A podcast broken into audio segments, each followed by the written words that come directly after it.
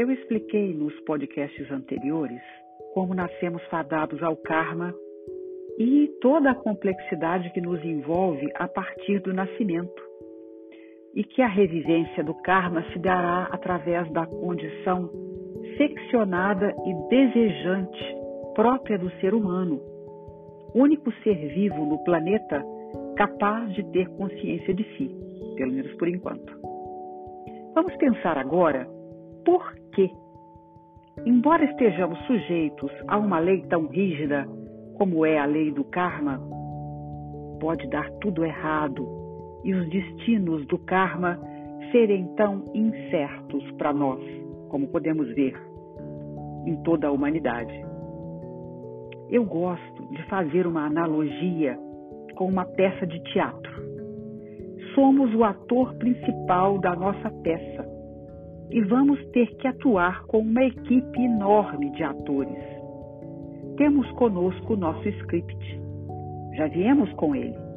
Porém, ao subir no palco, vamos ter que improvisar, pois a nossa memória é limitada e não tem teleprompter.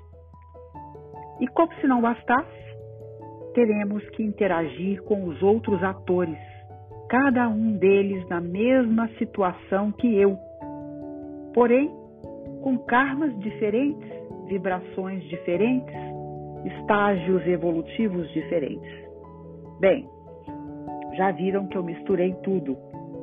O que viemos fazer aqui será compartilhado com primeiro a mãe, depois a família, os vizinhos, a escola, a cidade, o estado, o país e talvez até o mundo. Toda essa interação se traduz em possibilidades. Vamos criando novas possibilidades kármicas na medida em que ampliamos essa, a nossa interação. Bom, se por um lado é caótico, pois estamos sujeitos aos karmas coletivos, cada um de nós é único, por outro lado, dependendo de como desenvolveremos nossa consciência de nós mesmos, as experiências poderão proporcionar enormes saltos evolutivos.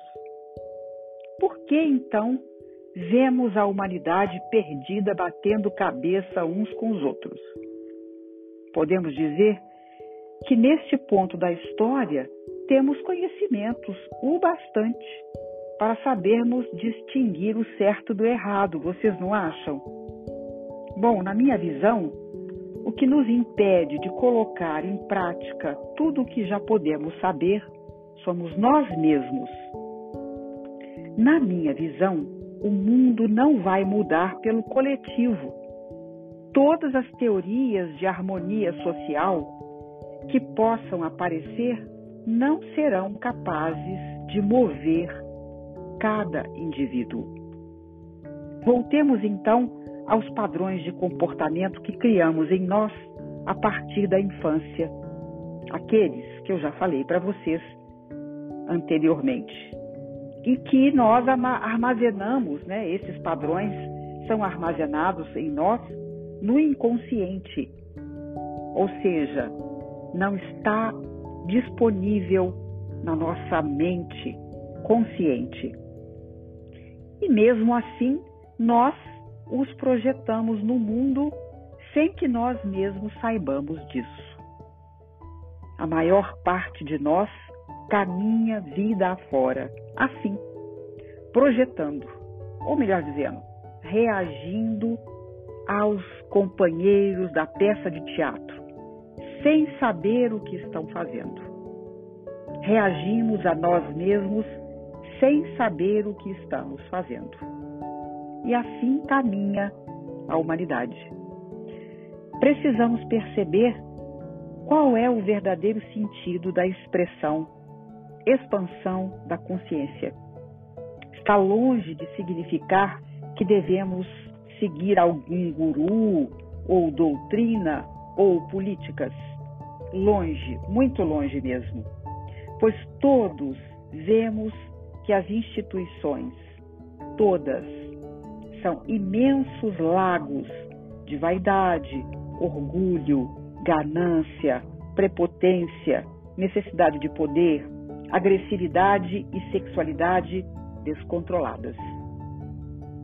O verdadeiro sentido de expandir a consciência será alcançarmos um meio, o que for mais possível em cada momento da vida do indivíduo, de retirar o véu do esquecimento e estarmos dispostos a nos conhecer profundamente.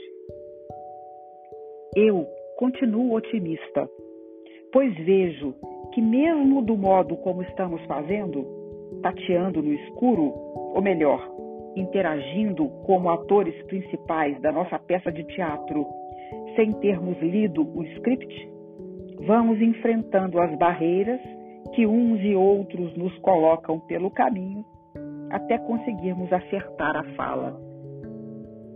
Eu sou Carmen Farage, psicóloga, psicanalista, terapeuta de vidas passadas e de apometria clínica, médica chinesa, mestra de Reiki Usui tibetano, fundadora do Instituto Lumine e criadora da terapia Lumine.